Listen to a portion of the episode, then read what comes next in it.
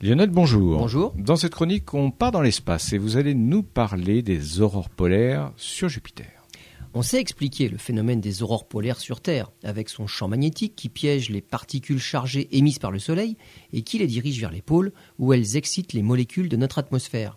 Dans les lignes du champ magnétique terrestre, les particules sont accélérées et on connaît, dans le cas de la Terre, deux mécanismes d'accélération. L'un est bien connu, il est responsable des aurores les plus brillantes.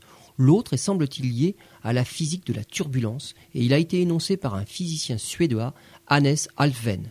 Avec les données de la sonde Juno, actuellement en orbite autour de Jupiter, il semblerait que ce qu'on pensait avoir compris pour la Terre ne soit pas directement transposable au phénomène des aurores sur Jupiter.